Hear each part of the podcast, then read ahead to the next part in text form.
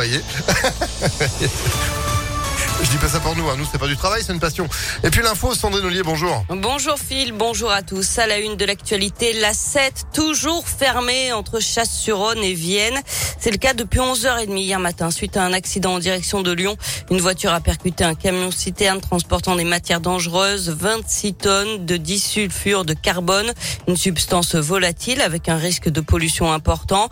Un large, un large périmètre de sécurité a été mis en place. L'autoroute est donc coupée dans les deux sens depuis hier en début d'après-midi pour permettre l'intervention des secours.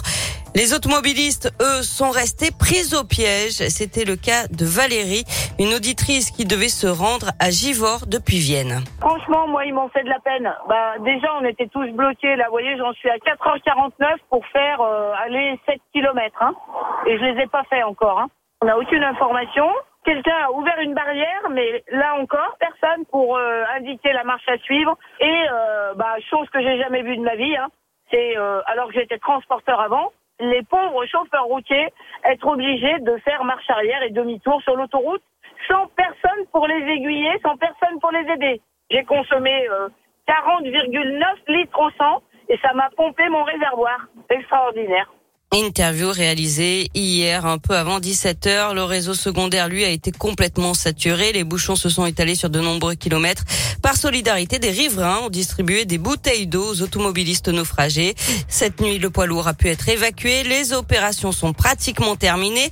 Les automobilistes coincés hier après-midi ont pu sortir. Seuls les poids lourds sont restés bloqués toute la nuit. L'autoroute devrait rouvrir dans la matinée, mais on n'a pas d'heure précise pour l'instant. Les équipes sont en train de vérifier les infrastructures. Il a fait chaud, très chaud hier dans plusieurs villes de France. On a battu des records de chaleur qui dataient parfois de 2001. Il a fait 33,7 degrés à Albi, 33,4 à Toulouse, 33,8 à Montélimar et 32,3 degrés à Lyon.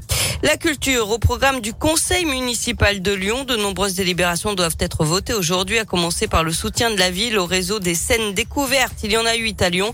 D'autres mesures portent sur le développement des bibliothèques et des musées lyonnais sur les cinq prochaines années.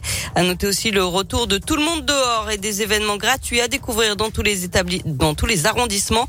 Ce sera du 7 juillet au 28 août. Chaque arrondissement se chargera de la programmation accompagnée par la ville à hauteur de 20 000 euros. Une première à Lyon aujourd'hui, le salon de l'évolution et de la transition professionnelle s'est ouvert aux salariés indépendants, jeunes et demandeurs d'emploi, mais aussi aux entreprises. C'est à l'espace Tête d'Or à Villeurbanne de 10h à 20h. C'est gratuit et sans inscription. Du sport et du tennis pour terminer avec l'Open Park Auvergne-Rhône-Alpes et il ne reste plus qu'un seul Français après l'élimination hier de Manarino. Euh, Manuel Guinard doit terminer son match aujourd'hui face à l'Américain Mo, match interrompu par la nuit à un set partout et cinq jeux partout dans le troisième set après trois heures de jeu. Ah bah quand même. Merci beaucoup Sandrine. Faites du tennis. Vous êtes de retour à 7h À tout à l'heure. Allez, à tout à l'heure. 6h34 quasiment, c'est la météo. Météo